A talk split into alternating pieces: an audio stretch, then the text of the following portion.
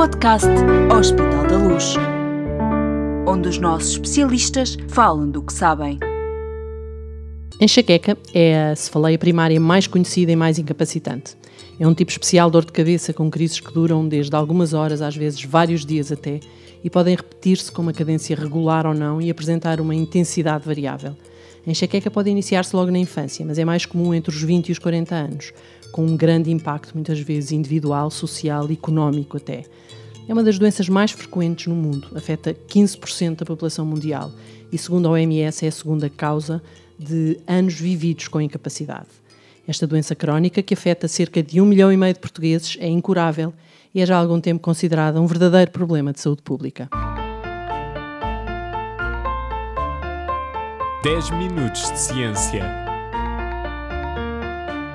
Convidámos a professora Raquel Gil Gouveia, coordenadora do Serviço de Neurologia do Hospital da Luz Lisboa, para conversar connosco nestes 10 minutos sobre ciência, para nos falar de mais um dos projetos de investigação clínica apoiados pelo Hospital da Luz Learning Health. Obrigada por ter aceito o nosso convite. Eu é que agradeço o convite, Graça. A professora Raquel dirige um projeto de investigação em neurociências do Hospital da Luz dedicado ao estudo dos biomarcadores na enxaqueca. O que é que isto quer dizer, professora? Eu vou só fazer uma breve correção. Eu dirijo, mas é uma equipa que faz este estudo. Este estudo é engraçado nesse aspecto porque envolve pessoas clínicas aqui do Hospital da Luz, da Neurologia, nomeadamente eu, e o Dr. Pedro Vilela, da Neuroradiologia, que somos o, o, grupo de investigação aqui da Learning que se dedica às neurociências, mas temos uma colaboração com os engenheiros biomédicos um, ehm, do Instituto Superior Técnico, em particular a, a professora Patrícia Figueiredo e a doutora Rita Nunes. E temos envolvidos neste projeto vários alunos de mestrado e doutoramento.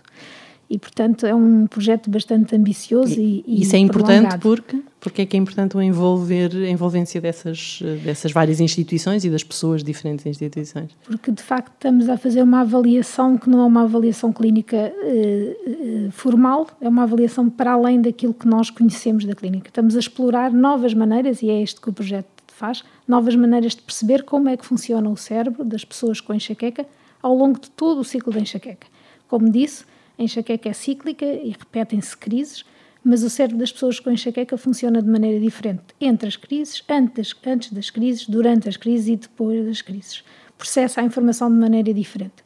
E, portanto, é isso que nós estamos a tentar avaliar com técnicas que não existem ainda disponíveis e que estamos a explorar e a aperfeiçoar e aplicar nesta, nesta patologia. E porquê é que isso é importante? Porquê é que é importante uh, perceber como é que o nosso cérebro funciona nessas fases, uh, antes, durante e após a doença, não é?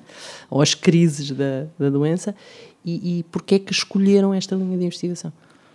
Bem, eh, a escolha aqui tem a ver um bocadinho com o meu interesse desde sempre, porque a enxaqueca e as cefaleias têm a ver com o meu interesse de investigação já há vários anos. E isto, este projeto vem na sequência de outros em que nós nos apercebemos, por métodos mais clínicos, que há várias funções neurológicas que não estão precisamente iguais durante as crises, nomeadamente a capacidade de concentração, mesmo coisas mais do humor, a atenção, a velocidade do pensamento, e portanto aqui queremos explorar um bocadinho mais porque é que isto acontece, porque é que é diferente. E é importante para os doentes porque, primeiro, se nós conseguimos documentar isto em termos de alterações, alterações de funcionamento do cérebro, damos um substrato positivo para as dificuldades que os doentes sentem. Uma das dificuldades importantes dos doentes de transmitir é que a dor e estas queixas mais de desconcentração, falta de capacidade de trabalhar nas crises, etc., não são visíveis aos outros. É? é? uma doença muito invisível é e isto é verdade. é difícil depois das pessoas transmitirem e, e de validarem isto e às vezes as próprias pessoas duvidam quase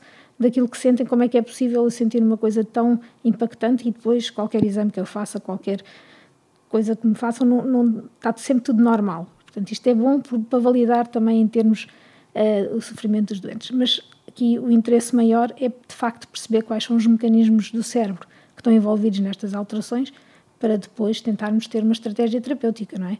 Para percebermos como é que podemos abordar estes mecanismos e controlar a doença nas suas várias manifestações porque aquilo que temos até agora são sobretudo medicamentos que atuam na dor e não nas outras manifestações da enxaqueca. Portanto, o que andam à procura é de alguma coisa que ajude os doentes nessas diferentes fases da crise, da crise da doença, é isso? Sim, desses sintomas que acontecem mesmo antes ou durante e depois das crises. porque, por exemplo, na, em particular os sintomas cognitivos, portanto, a falta de concentração, o pensamento mais lento, dificuldade em encontrar palavras, um, dificuldade em memorizar Mas isso pode acontecer nova, antes da crise começar? Pode começar a acontecer até um, dois dias antes da crise começar e manter-se até um, dois dias depois da crise começar. Portanto, mesmo que a crise tenha dois, três dias, muitas vezes esta disfunção pode durar uma semana inteira. E, e como compreende, mesmo que tenha uma crise por mês, não é? Imagino 3, 4, 5 dias em que não consiga render o que, o que quer no trabalho, em que não consiga estudar para um teste, se estiver a estudar, se for um, um, um aluno, né? este, esta doença pode começar na infância e as crianças notam também esta dificuldade. Mas, por regra, os doentes, eh, as pessoas com enxaqueca já, já se conhecem, já conhecem ao fim de um tempo, já conhecem o seu corpo, já sabem, já sabem como uh, como é que o seu organismo se comporta perante determinadas situações de, de, de agudas ou, ou, antevendo ou percebendo quais são os sinais que uh, aquilo que no meio ambiente lhes provoca a enxaqueca ou uh, de que man, o que é que se pode acrescentar mais e o que é que esta investigação e este projeto pode acrescentar mais a esse autoconhecimento que o doente já tem? Isto não é, não é exatamente para o doente se conhecer melhor, é para nós percebermos melhor as alterações que ele sente. E é verdade, aquilo que diz é muito engraçado: o doente conhece as suas crises e conhece quando a crise lhe vai acontecer, porque, precisamente porque estes sintomas começam a acontecer e, e, consegue prever, porque estas crises são muito estereotipadas e um bocadinho diferentes de doente para doente. Agora, nesta investigação, o que é que nós vamos analisar em particular? Vamos, pôr o, vamos um, comparar doentes com enxaqueca com doentes, temos um grupo que nós chamamos de controle, com doentes com outro tipo de dor na cabeça, aqui no, no caso escolhemos a dor após extração dentária, portanto, que também é uma dor na cabeça, mas não é uma enxaqueca, e vamos eh, testar estes doentes, no fundo, com vários métodos, uns mais testes neuropsicológicos, daqueles de papel e caneta, velocidade de reação, etc. Depois o mais sofisticado, que é o que nós chamamos de ressonância funcional, portanto, as pessoas vão fazer uma ressonância, mas dentro da ressonância vão ter que estar a fazer determinadas tarefas, tipo encontrar letras, prestar atenção a caras, portanto, fazer tarefas cognitivas e vemos o seu desempenho, e também a ativação do cérebro durante estas, estas tarefas. E depois temos também uma outra ressonância que é o que nós chamamos de uma ressonância multimodal, em que para além do, do sinal da ressonância, que é a imagem e perfusão de, de, sangue no cérebro, vemos também a eletricidade do cérebro, acoplamos um eletroencefalograma nessa avaliação. E, portanto, os doentes são avaliados nas várias fases, quando estão bem, sem crise nenhuma, quando estão antes da crise, durante a crise e depois da crise, e os controles são avaliados nas duas fases, é durante a dor e fora da dor. E, portanto, vamos tentar perceber como é que se manifesta a, função do cérebro neste ciclo da enxaqueca Sim. e como é que isto é diferente das pessoas que não têm enxaqueca.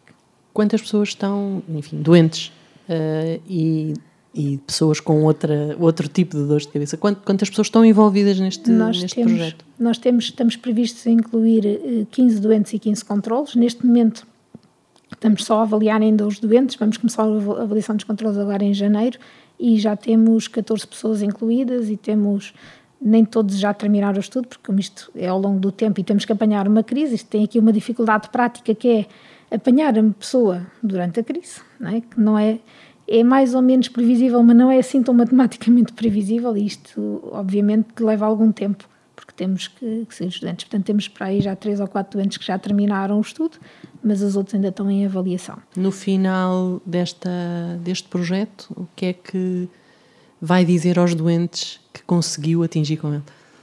Bem, não sei porque ainda não tenho os resultados.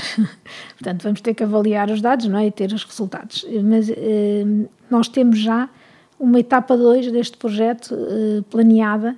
Eh, se conseguirmos obter alguns dados que, que estamos à espera, eh, em que será uma etapa já eh, mais interventiva, mais de tentar eh, controlar terapeuticamente as crises. Muito bem.